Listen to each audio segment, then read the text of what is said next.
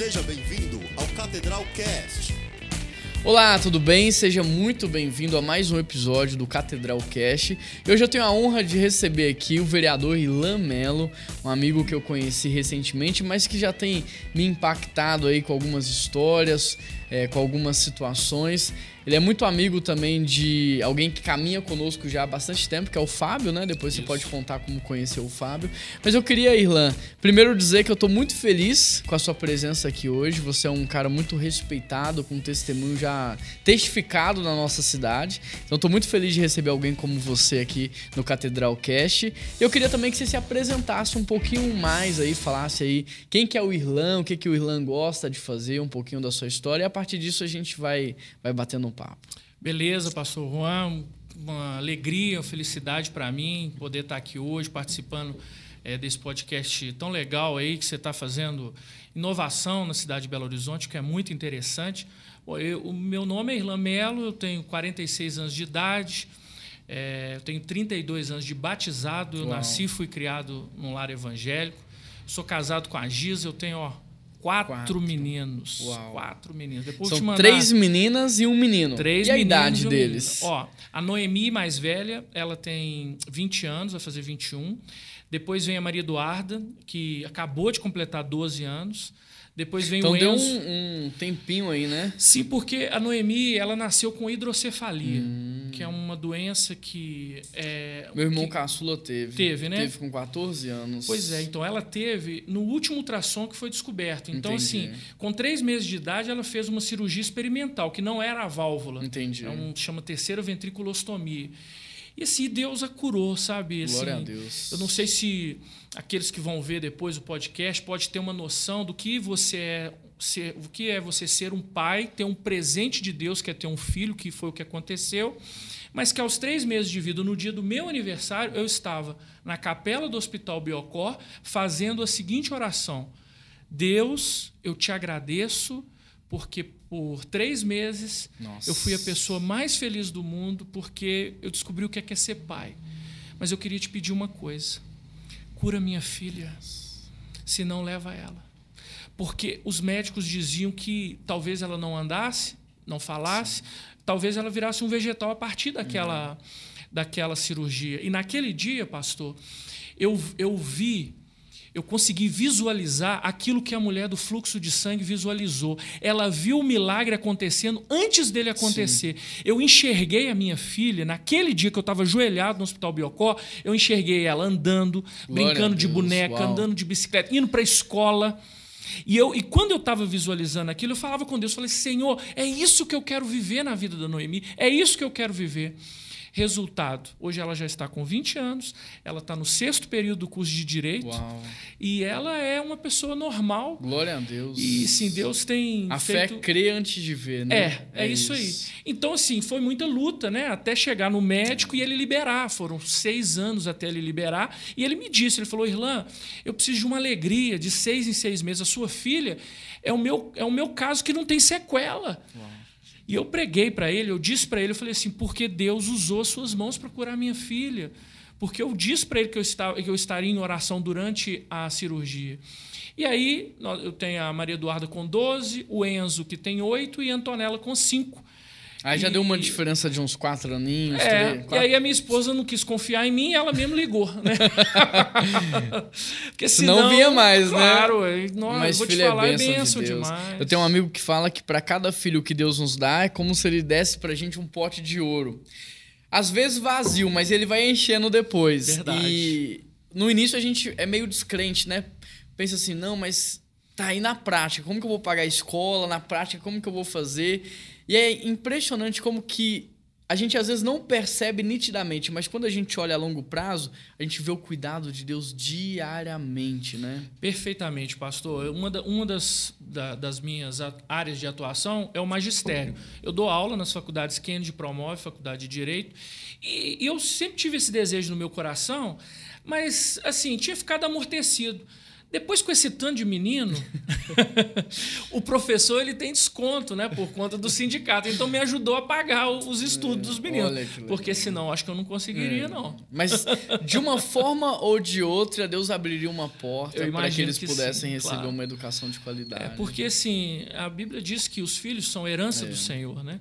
Então, é, eu creio que todos eles foram muito sonhados, inclusive a última Antonella, não sei qual que é, como que vocês fazem aqui na igreja ou, ou o pessoal que está nos assistindo, mas na nossa igreja a gente tem aqueles pedidos do final do ano, aquelas orações. Então eu coloquei na minha listinha lá para o ano seguinte mais um filho, Olha. mas sem a minha esposa saber. Mas Deus é perfeito. Se for da vontade dele, ele fala com ela também, E né? aí ela não, ela só me ligou dize- eh, dizendo que iria me matar porque ela estava grávida. E aí eu fiquei, eu, glória a Deus, na hora Ah, fiquei muito isso foi do feliz. último Da filho. última, Antonella. Ah, tá. e ela que... veio pra, pra acabar, assim, pra derrubar a casa. Ela é muito, assim, elétrica no 220. Traz alegria É, pra muita casa, alegria, traz vida, né? alegria. Quando ela não tá, fica vazio lá, Com né? certeza. Eu tenho o meu caçula que é assim também. Quando ele não tá, parece que a casa tá vazia. E quando tá é um furacão. É, isso mas aí. eu gosto desse furacão Também. aí. É, antigamente a gente, eu pensava assim que a casa boa era aquela casa toda organizadinha, né? Mas um dia um amigo ele fez uma ilustração que para mim fez todo sentido. Ele falou assim: é, se eu te pedisse para organizar uma as facas e os garfos, como que você organizaria? Aí eu pensei, cara, eu vou colocar colher com colher, faca com faca, garfo com garfo. Ele falou assim: não, mas você tinha que ter me perguntado organizar para quê? Porque se é organizar para guardar, você tá certo. Mas se for organizar para usar, então é diferente. É Uhum. garfo, faca e colher. Não é tudo separadinho, bonitinho, é misturado. Isso fez sentido na minha vida para quê? Porque quando a gente tem a mentalidade de organizar para manter, para guardar, a casa tem que estar impecável, um brinco. Mas hoje eu prefiro a minha casa com os brinquedos, com as coisas lá, porque é sinal de que passou gente ali. Tem vidas ali, né? Isso. E a casa foi feita para as pessoas e não as pessoas para a casa. Então, eu, eu celebro. Eu já fui um cara, assim, muito pragmático, assim, mas hoje eu celebro um pouquinho dessa bagunça, porque é sinal de que tem vida, tem criança, tem alegria, tem gente, tá passando gente ali o tempo todo. A mesma coisa aqui na igreja, isso é muito gostoso. Viver Talvez isso é muito essa gostoso. seja a diferença, por exemplo, entre uma casa e um lar.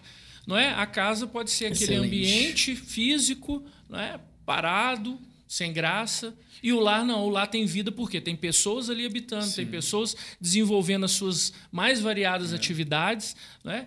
Ó, eu vou te dizer, minha casa assim, é brinquedo para tudo quanto é lado, espalhar para tudo quanto é lado. Você Então, tem assim, um- uma jovem, o Isso. restante tudo mais ou menos na, na infância, né? É, uma saindo isso. ali para adolescência. pré-adolescente. Então é. tem brinquedo para todo Pra lado. todo lado. E a Noemi, por ela ter passado por isso tudo, então ela assim, os, os outros meninos se apegaram muito a ela. Então, ela acaba que brinca com eles Legal, também, que tudo. E assim é muito bom. Que É gostoso. um ambiente muito agradável, assim. E, e eu acho que isso que a gente precisa, né, pastor? De ter vontade de voltar para casa. Isso, é. Isso faz muita É, diferença. a minha esposa me ensinou muito sobre isso, de que o lar é a diferença da casa do lar, né? O lar tem que ser o nosso refúgio, tem que ser o lugar que a gente mais ama estar. E tem muitas famílias que, por não entenderem o princípio do lar, transformam a casa por causa do excesso, talvez até de zelo, num ambiente assim onde você tem que pisar em ovos, né? E às vezes ou a esposa ou o marido não tem aquele prazer de voltar, fica arrumando muita coisa fora porque não tem essa, essa alegria de estar em casa. E família é a base da sociedade, né? Família antecede cidade. Primeiro, Deus só criou duas instituições até hoje: a família e a igreja. E a igreja é a família dele. Então, família antecede cidade, família antecede qualquer instituição, família forte, cidade forte. Verdade. Então, esse retorno para casa, esse estar em casa tem que ser de fato algo saudável, sadio. E Lance é um homem de fé, né? E conta como que foi isso na sua vida, quando você conheceu Jesus. Veja bem, eu assim, eu nasci e fui criado num lar evangélico e aos oito anos de idade, na Igreja Presbiteriana do Brasil, eu me lembro que uma missionária, e o nome dela era Fé. Olha, eu achava aquilo estranho, mas me marcou, né? E ela, assim, usada por Deus, ela disse: Olha, Deus vai te levantar como um pastor. Com oito anos. Eu nunca imaginava isso a na fé minha vida. crê antes de ver. É, eu não imaginava isso que aconteceria na minha vida, né? E eu fui desenvolvendo a minha vida é, normalmente. Depois eu passei para a Igreja Batista, fui batizado no dia 31 de dezembro de 89. Eu também fui batizado dia 31 de dezembro também. Pois é. Na virada do ano. Engraçado, né? As igrejas batistas tinha isso, né? De É. batizar no final do ano. Olha, pastor, deve ter sido umas 20 pessoas Que legal. batizadas. Eu voltei nessa igreja depois, um certo tempo, é a igreja do bairro onde os meus pais moram. Hoje, eu entro e falo, gente, mas não é a mesma igreja. Por quê? A igreja está tá igual, mas ela diminuiu. Mas, na verdade, é eu Você que enxergava cresceu. tudo maior, né? Muito, muito interessante. Então, assim, é, eu, eu, eu fiz direito. Aos 17 anos já estava na faculdade, aos 21 eu já era advogado, mas eu tinha um chamado. Depois eu fiz teologia, e aí eu fui convidado né, para o ministério pastoral, e que eu já tinha isso no meu coração. Para você ter uma ideia, pastor, antes de casar, eu falei, a minha esposa, ela eu a conheci é, como uma vizinha do, da, da rua que eu morava. E ela, a, a família dela toda era católica. Eu a conheci um pouco depois, ela teve um problema, a família dela teve um problema judicial que eu fui atender, e aí eu convidei ela para ir na igreja. Ela foi a primeira vez, muitas pessoas entregaram a vida para Jesus, ela não entregou. Eu fui a segunda, outras pessoas entregaram a vida para Jesus, ela não entregou. Na terceira eu falei com Deus, eu falei, Senhor, eu estou interessado, mas se ela não for para seguir o mesmo caminho que eu, não vai dar certo. E aí, só uma pessoa entregou a vida para Jesus nesse dia. Foi justamente ela. Nossa. E nesse dia eu ainda disse para ela do meu chamado ao ministério pastoral e que, se isso acontecesse, eu estava disposto a fazer o que Deus quisesse, de sair do país, de ir para outros cantos. E ela é filha única, né, muito apegada à família. Então eu imaginei que talvez fosse o momento da ruptura Sim. ali. Mas ela permaneceu firme e nós estamos casados já é, há muitos anos.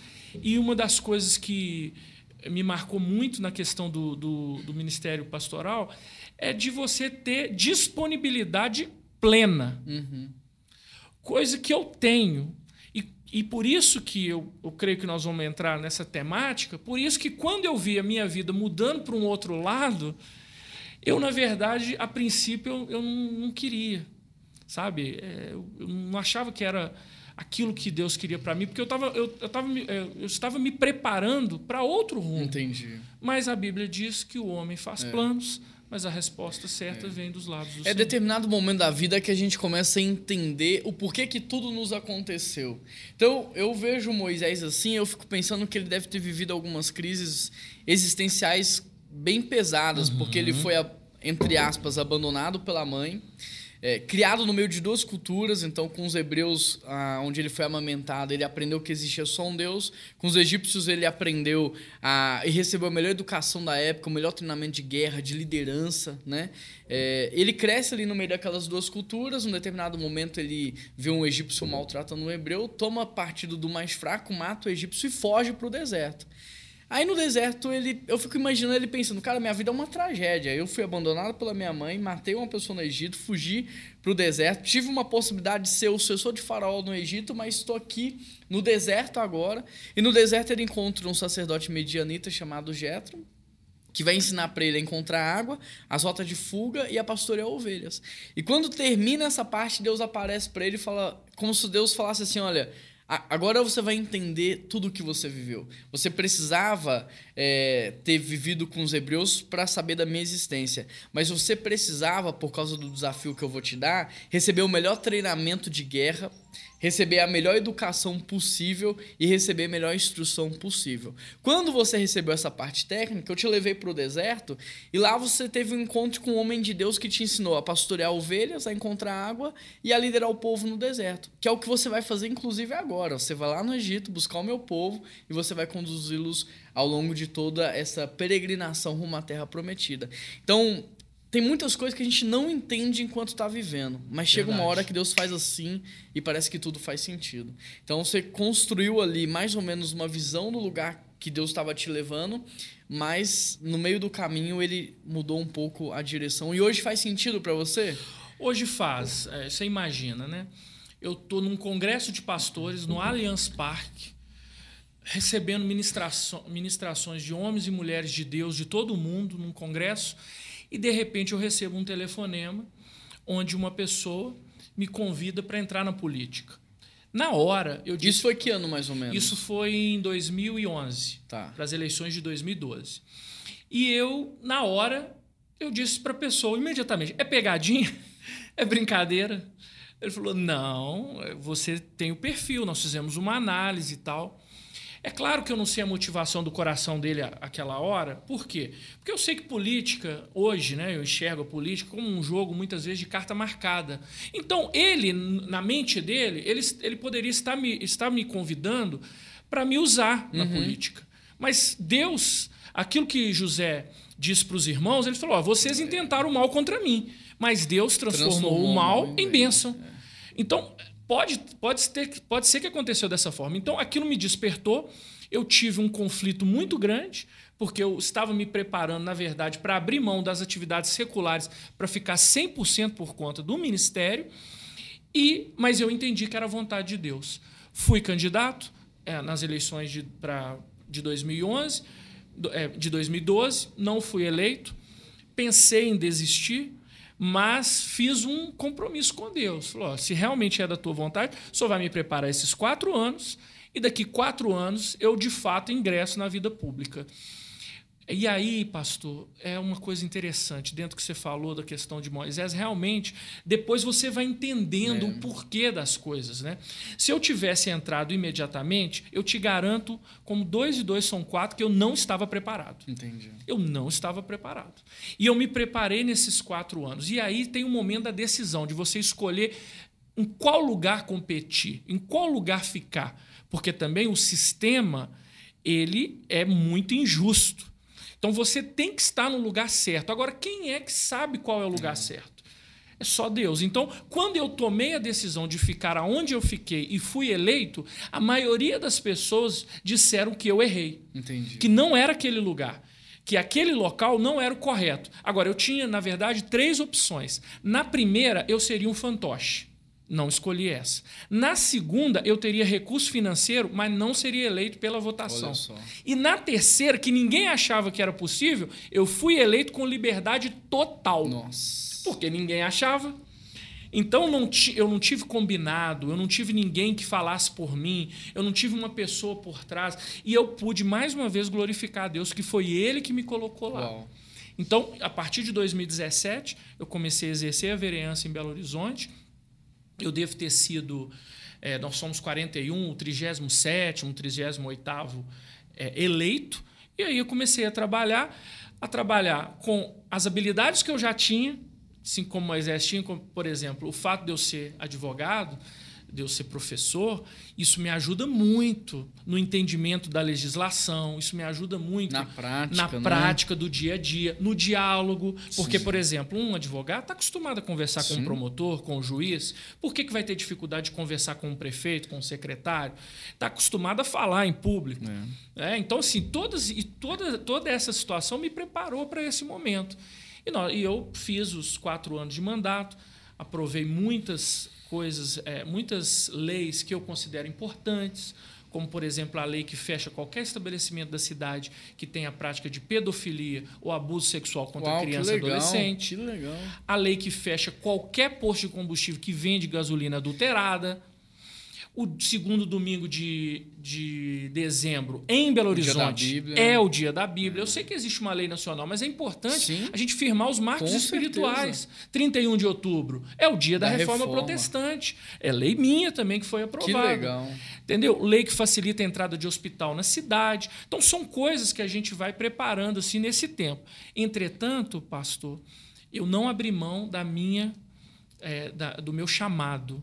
Por quê? Porque tem muitos que ingressam ali e mudam. Ou têm o seu caráter revelado. É, eu acredito mais nesse viés aí. Eu, não acre- eu, eu penso assim que poder, dinheiro e, e fama só dá uma relevância maior para aquilo que já existia dentro do coração das pessoas. Então, uma maldade que antes não tinha uma oportunidade de ser demonstrada, porque agora a relevância ela é vista, mas ela já estava ali dentro daquele coração. Então, Concordo. a exposição ela expõe. Mas o que, que vai ser exposto? O que já está lá. Mas a exposição expõe. Por, por isso que a oportunidade, então, ela só é boa para quem está preparado para ela, né? Então... É, então eu te digo assim, com toda clareza, que eu me sinto hoje mais servo do que eu era antes de ingressar na política. Legal. Por quê? Porque o ambiente é um ambiente que você precisa demonstrar o seu caráter o tempo e todo. E esse é o papel verdadeiro da política, é servir. Né? Isso. Né? Então eu acho que é um resgate. Servir ao resgate da missão ali. Verdade. E, e, hoje, olhando de fora, e ontem lá no lançamento, tinha um amigo, até muito envolvido, o Tiago, ele até ajudou muito na Marcha para Jesus do ano o ano anterior, se eu não me engano, Sim, a, a pandemia, a né? pandemia, e ele falando de você, eu apresentei o Fábio, mostrei o Fábio e tal. Ele falou assim: não, o Irlã hoje, entre os vereadores, é um dos mais respeitados aqui. Começou a comentar os projetos, né? Então, eu acho que o fato de você entender ali como um espaço para servir, o servir tem sido um resgate da missão e tem influenciado outros e impactado outros também. Com certeza. E como que eu vejo, né? Você fala dessa dicotomia até entre chamado e, e a política. É, a gente tem uma influência hoje no nosso cristianismo muito forte do pensamento helênico. Então, a, a, Grécia, eles eram antes competidores no sentido de guerra mesmo. E num determinado momento da história, eles viraram a chave e entenderam que o melhor talvez não era partir para a guerra física, mas para uma guerra cultural.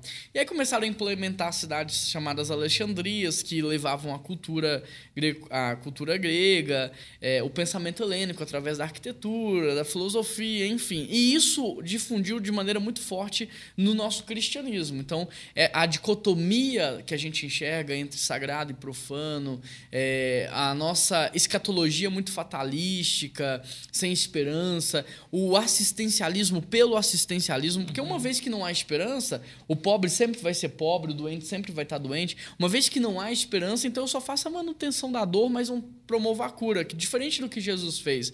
Ele encontrou o doente, ele curou o doente, ele encontrou o morto, ele ressuscitou ressuscitou o morto, ele encontrou o pobre, ele deu alimento. Então, tem uma influência muito grande. E a gente tem a tendência de pensar que na igreja, para ser usado por Deus, todo mundo tem que ser pastor, todo mundo tem que ser missionário.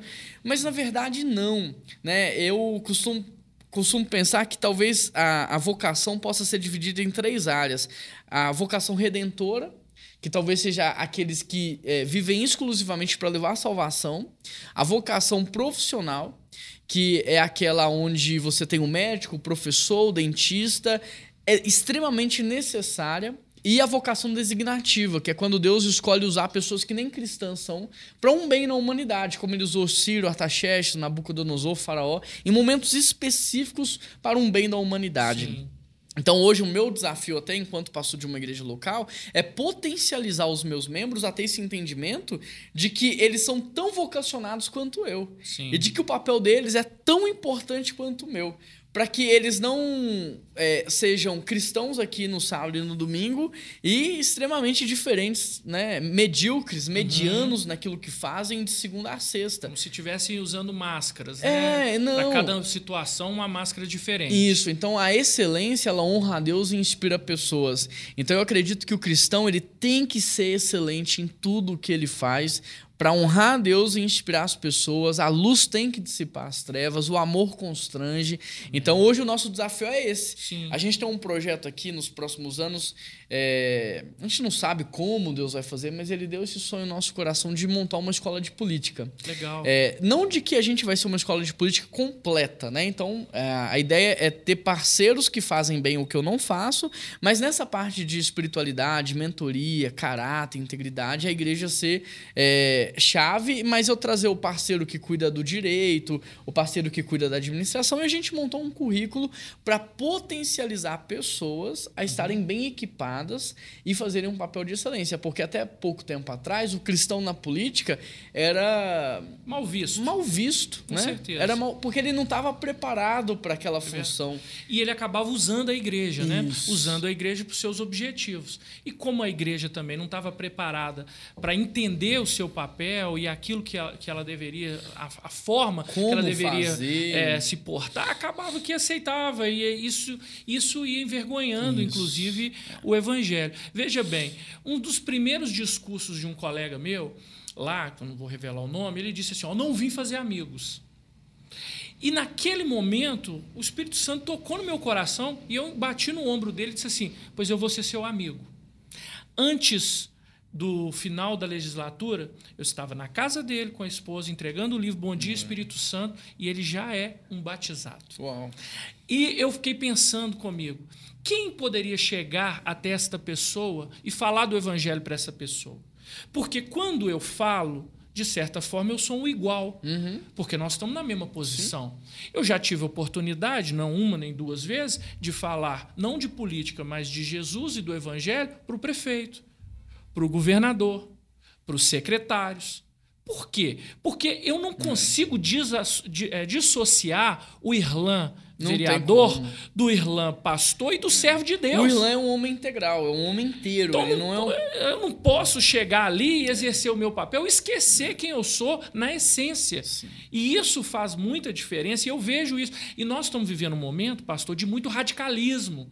Para você ter uma ideia, quando eu fui eleito a primeira vez, eu só, a oração que eu fiz Foi 2016. 2016, comecei em 17. A oração que eu fiz para o Senhor foi essa: Senhor, me dê graça aos olhos do rei. Só pedi isso para Deus.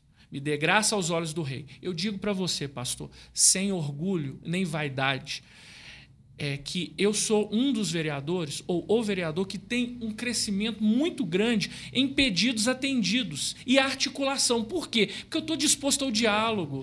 É, você entendeu o, a- o papel do cristão na reconciliação, né? Isso. Então, a gente está aqui para não em todas as esferas criar pontes, né, promover Exato. o diálogo e pensar sempre nessa reconciliação do homem com Deus, do homem com o próximo, do homem consigo mesmo. E a gente não vai conseguir fazer isso batendo. Não. Bat- Até no casamento, né? Às vezes É. quando eu vou ter uma conversa difícil com a minha esposa, a primeira coisa que eu falo para ela é: "Keila, Lembra que a gente joga no mesmo time. Então, tudo que a gente vai conversar aqui é pro nosso time ganhar. Porque dependendo de como a gente começa uma conversa dentro de casa, os dois se armam. Isso. Como se fossem competidores. Isso. Mas a gente joga no mesmo time. Então, é, é importante aprender até a discutir, né? Verdade. Porque o propósito da discussão é você chegar em algum lugar.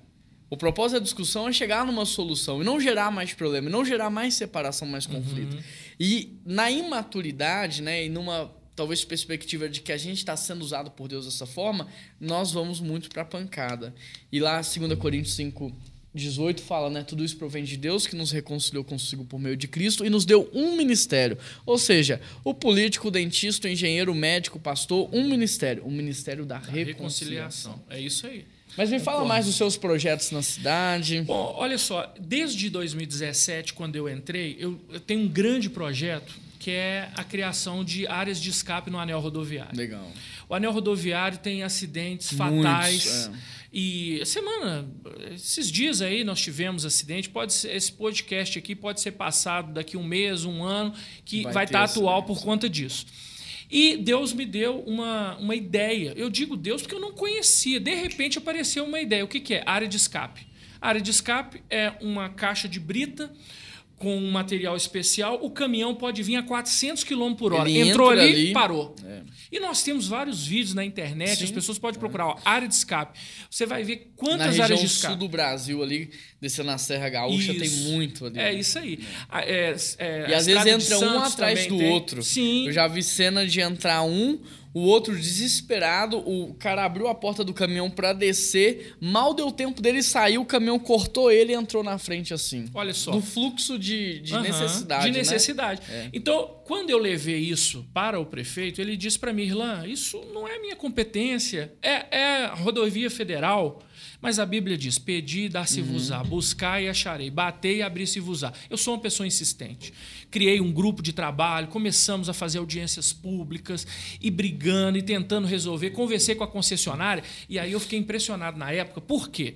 Porque a concessionária que administrava a via, que administra ainda a via, ela tem um contrato de 30 anos, que começou em 2013, prorrogável por mais 30 anos, e ela tem o valor de zero reais de investimento no anel rodoviário. Nossa. Ou seja, quando fez o edital em 2013, que tinha lá uma presidente que se dizia de Belo Horizonte, mas que foi radicada em Porto Alegre, nós tínhamos 53 deputados federais, 77 deputados estaduais, três senadores, um governador e um prefeito, e ninguém enxergou que se vai fazer um edital, tem que colocar investimento no anel rodoviário, porque ali tem problemas constantes. E aí Deus interviu. Eu creio que só pode ter sido Deus. Por quê? Porque a concessionária vai entregar a concessão Nossa. e vai ser feito um novo edital. Uau. E enquanto isso, eu tô lá insistindo, insistindo. De repente, eu consegui que o prefeito dissesse o seguinte: eu vou fazer o projeto. Não é minha responsabilidade, mas eu vou fazer o projeto. E fez o projeto. O projeto executivo custou quase 100 mil reais. O projeto para três áreas de escape ali no anel rodoviário. O que, que eu fiz? Continuei insistindo, consegui uma audiência com o ministro Tarcísio, lá em Brasília. Levei para ele o projeto e aí ele disse que iria fazer a área de escape. Quando ele disse que iria fazer, o prefeito ligou para ele e, ele e ele autorizou que a própria prefeitura fizesse. Resultado: as áreas de- a primeira área de escape antes da entrada do Buritis está sendo realizada. Uau, já e tá daqui a pouco ela vai ficar pronta. E eu fico imaginando quantas vidas nós vamos salvar, pastor. Já pensou no dia que o primeiro caminhão entrar lá e Deus vai me dar essa graça de eu estar próximo, de eu chegar lá, chegar perto da pessoa, sou José, sou João. Olha, quanto que vale uma, uma vida? A Bíblia diz que uma vida vale mais do que o mundo inteiro. Hoje a vida aqui do senhor João, senhor José, quem quer que seja, foi salva. Fora o, o desperdício de tempo, os recursos materiais. E A isso. dor de tantas famílias. Agora eu te pergunto, era competência minha? Não era. verdade. Mas se Deus me usou e eu estou à disposição, eu quero fazer. Em 2011, o ex... Agora, Irlan, se prepare, porque a Bíblia diz assim que quando a gente é fiel no pouco, ele nos coloca sobre o muito, mas isso serve para problemas também. Ser é. Sim. fiel na resolução de poucos problemas, ele vai te levar a resolver É. problemas ainda maiores. Mas assim, eu, eu acho que... Eu, eu costumo falar isso, pastor, assim. Ó, qual que é a sua profissão? Resolvedor de É problemas. isso. É isso. Porque não tem José outro. chegou no É. governo do Egito, como governador do Egito, resolvendo problemas. Davi chegou a rei de Israel, resolvendo o problema lá do povo, lá do, do gigante. Então é isso, é resolver problemas. Você pensa, em 2011, o ex-prefeito Márcio Lacerda fez um decreto e separou uma área para criar uma, um MEI, uma escola lá de ensino infantil. Desde 2017 eu estou batendo nisso, batendo, batendo. Agora, finalmente, depois de muita luta, eu consegui que a prefeitura assinasse o contrato com a parceria 700 crianças. 700 crianças que vão usufruir, e é numa área carente, o bairro Cabana, região oeste de Belo Horizonte. Quer dizer, então tem tanta coisa para fazer. É verdade. Agora, eu sempre estou pensando no coletivo. Isso é algo que as pessoas que estão nos assistindo precisam entender antes de votar. Eu preciso votar em pessoas que vão representar, de fato, a vontade de quem o elegeu e não se representar. Eu não estou lá para fazer minha própria vontade, eu não estou lá para enriquecer, eu não estou lá para fazer negócio. Eu quero desenvolver projetos, resolver problemas, é, mudar a legislação naquilo que for necessário. Só para você ter uma ideia, nós criamos um grupo de redução de leis inúteis. Nós acabamos com mais de 10 mil leis inúteis na cidade de Belo Horizonte. Nossa. Reduziu o arcabouço legal. Então, são coisas que isso às vezes não dá ibope. Isso às vezes não vai sair na primeira página do jornal. Mas se eu brigar com uma pessoa Sim, lá, sim. aí aparece. Em Mas não todos. importa. Enquanto eu estiver É. fazendo aquilo que Porque Deus aí a colocou, publicidade Deus É, vai cuidar dela não preocupe né? com isso. A publicidade humana vai pra internet, vai pra TV, daqui a pouco todo mundo esqueceu. A publicidade que Deus vai fazer, quando ele decide alargar as fronteiras, é, é ele que faz. é ele que faz. Eu, o que, que eu peço? A Deus sempre. Em paz me deito Uhum. e logo pego no sono, porque só tu, Senhor, me faz repousar em segurança. Então, eu quero ter paz. Uhum. E eu faço o máximo que eu faço, eu me esforço naquilo que eu posso fazer. E tento também, na medida do possível, influenciar outros. Então, eu fico muito feliz quando, por exemplo, o senhor está dizendo aí que vai criar essa escola de política. Quero ser aluno, quero participar. Não, o professor quero vai tá estar junto ajudando aí. a gente aqui. né? Porque é importantíssimo. Compartilhando a sua experiência. Importantíssimo. E seus sonhos pro futuro, projetos, como que tá o seu coração? Então, pastor, assim, eu tenho recebido muitos convites para me candidatar para um cargo maior. E eu tenho orado muito ao Senhor e Deus tem assim, colocado muito no meu coração Brasília. A forma, o jeito, não sei como que vai ser, mas isso tem brotado no meu coração. Então, tenho orado, conversado com as pessoas, conversado com a minha família. Se realmente for a vontade dele, provavelmente eu vou estar no ano que vem disputando as eleições também. Mas isso ainda é, é um futuro que, é- que ao Senhor é, pertence. Então, vou fa- fazer esse plano, mas esperar a confirmação do Senhor. O que eu penso é o que você acabou de falar. O que eu penso é que eu posso ingressar em resolução de problemas maiores. Entendi. Sabe? Eu acho que a gente tem que começar a parar de ficar no blá blá blá e colocar a mão na massa e fazer. Sim. Como advogado, eu sempre. É, e lá no mandato, a gente é sempre assim, de falar a verdade com o cliente. Às vezes você entra com a ação e você não tem direito. Falou, olha, entrei com a ação, mas você não tem direito. Você quer uma indenização, o juiz falou que você não tem direito. Às vezes eu entro para resolver um problema, não consigo resolver.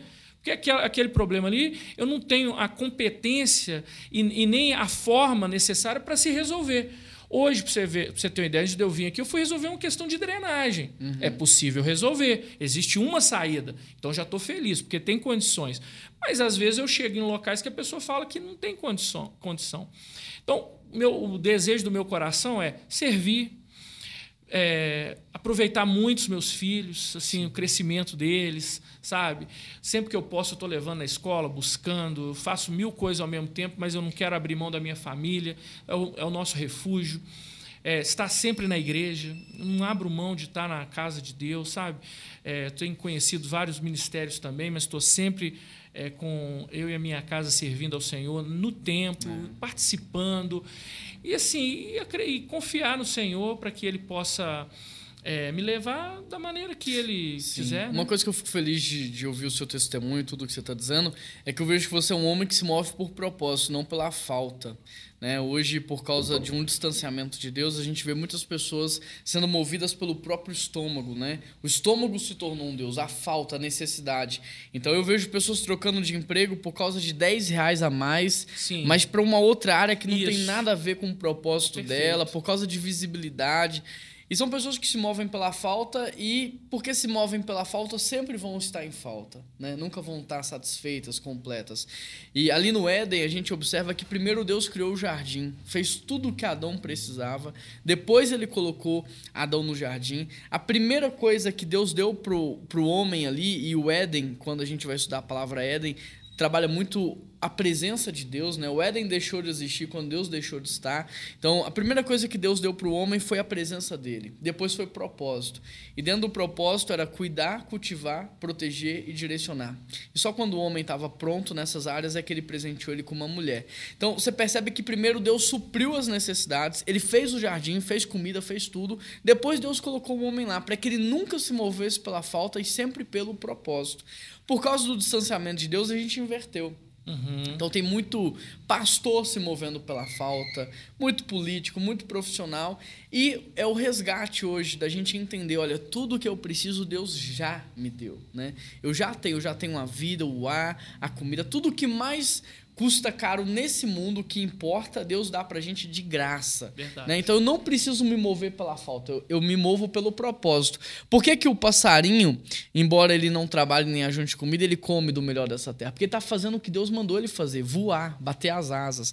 Por que, que o lírio do campo, embora não trabalhe, ele se veste do melhor dessa terra? Porque ele está aonde Deus o plantou. Agora, se ele não estiver onde Deus o plantou, ele não vai se vestir do melhor. E se o passarinho não fizer o que Deus mandou, ele não vai comer. Ou seja, toda vez que a gente estiver no lugar certo, fazendo a coisa certa, não vai faltar recurso para a gente. E a gente não precisa prostituir o nosso chamado, a nossa missão, o nosso caráter por causa de nada. Porque primeiro Deus nos supre e depois ele nos envia. Então, quando você me diz isso, eu fico muito em paz de saber que você está indo para Brasília, não pela falta, mas pelo propósito. Sim. Não pensando em si, mas pensando na solução e na resolução de problemas. E quando o povo de Deus está disposto a amar, Deus paga a conta.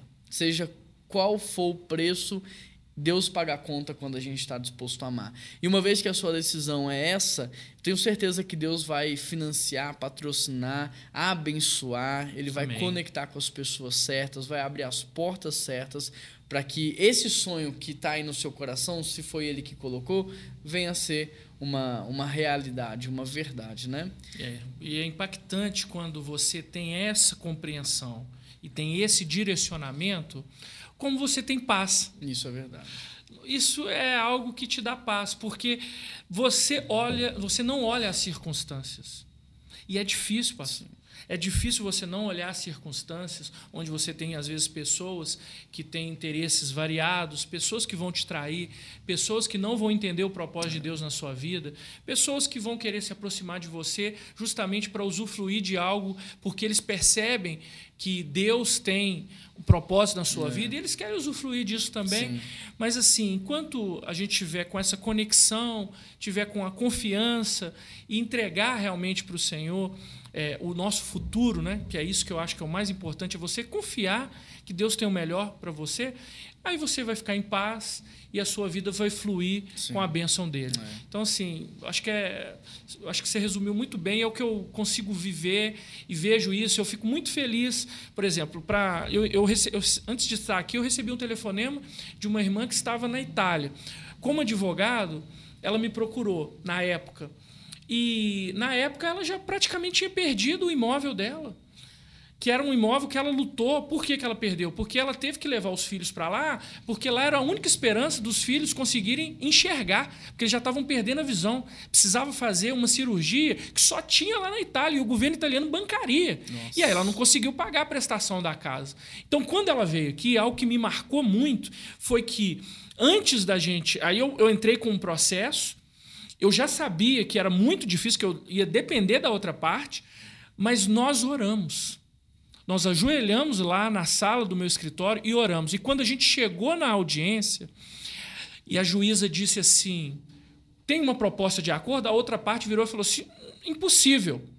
A juíza disse: não, não é impossível. Uau. Nós vamos sair daqui hoje com um acordo e vamos resolver a situação dela. E aí o milagre aconteceu. Uau. Então, assim, tem como Deus mudar é. qualquer realidade. É Basta você confiar. Né? Então, assim, a confiança. E aí ela está me ligando hoje, a gente estava se lembrando disso, eu até chorei, porque você vê. Uma das coisas, pastor, que eu mais gosto da minha vida é ser. É, uma porta que Deus abre, é ser aquele que abençoa, é, é ser instrumento dele para gerar o bem. Nosso pastor de jovens aqui, o Renan, ele fala sobre o interruptor. Quando você entra num ambiente escuro, é, você fica temeroso, né? Não sabe se vai uhum. se machucar, se vai tropeçar, o que tem ali. E você sai apalpando as paredes, tentando encontrar o interruptor. E quando você encontra o interruptor, não te dá uma sensação de alívio, de Com certeza. graças a Deus encontrei uma saída, uma solução. E ele diz que a gente tem que ser esse interruptor no mundo, né? Legal. Nesse mundo escuro, nesse mundo sombrio, que as pessoas ao se encontrarem com a gente, elas têm que ter essa sensação. Graças a Deus tem alguém aqui que vai me ajudar, tem alguém aqui que eu posso contar, que eu posso confiar. E no pouco que eu te conheço, eu sinto que você é essa pessoa. Então, já caminhando aqui para o nosso encerramento, queria agradecer a sua participação hoje aqui no nosso episódio, no nosso é, no nosso podcast. Já estamos caminhando aí para quase 50 episódios. Nossa, e a gente está muito feliz que você está fazendo parte dessa história, parte de tudo que está acontecendo. É, na e... primeira temporada, que a primeira temporada tem que ser 52, né? Pelo menos. Então... É verdade. E pode ter certeza que você vai participar muitas vezes aqui Joia. com a gente. A gente vai te convidar outras vezes. Fiquei muito curioso sobre esses projetos aí, sobre a, a, os comércios, né? Depois, no próximo Sim. episódio, eu queria que você contasse como é que tudo isso surgiu no seu coração, como que isso funciona na prática, né, do posto de gasolina, da loja, do abuso infantil. Então, no próximo episódio, claro. quero que você detalhe mais pra gente, mas quero agradecer. Sei que final de ano aí a agenda é pesada, muito corrida. A sua generosidade, a sua disposição de estar aqui no meio de uma tarde, né, podendo compartilhar, testemunhar. Tenho certeza que o seu testemunho vai inspirar muitas pessoas, abençoar muitas pessoas. E vai ser muito importante para as pessoas também conhecer o outro lado do Irlã também, né? O lado marido, pai, um homem de fé, tudo que você viveu, vai ser muito importante. Então, obrigado, viu, Lampo, por estar aqui. Eu que agradeço, pastor. Para mim foi uma honra, um privilégio compartilhar desse bate-papo aqui, né? É, sem filtro, sem censura, Sim. né?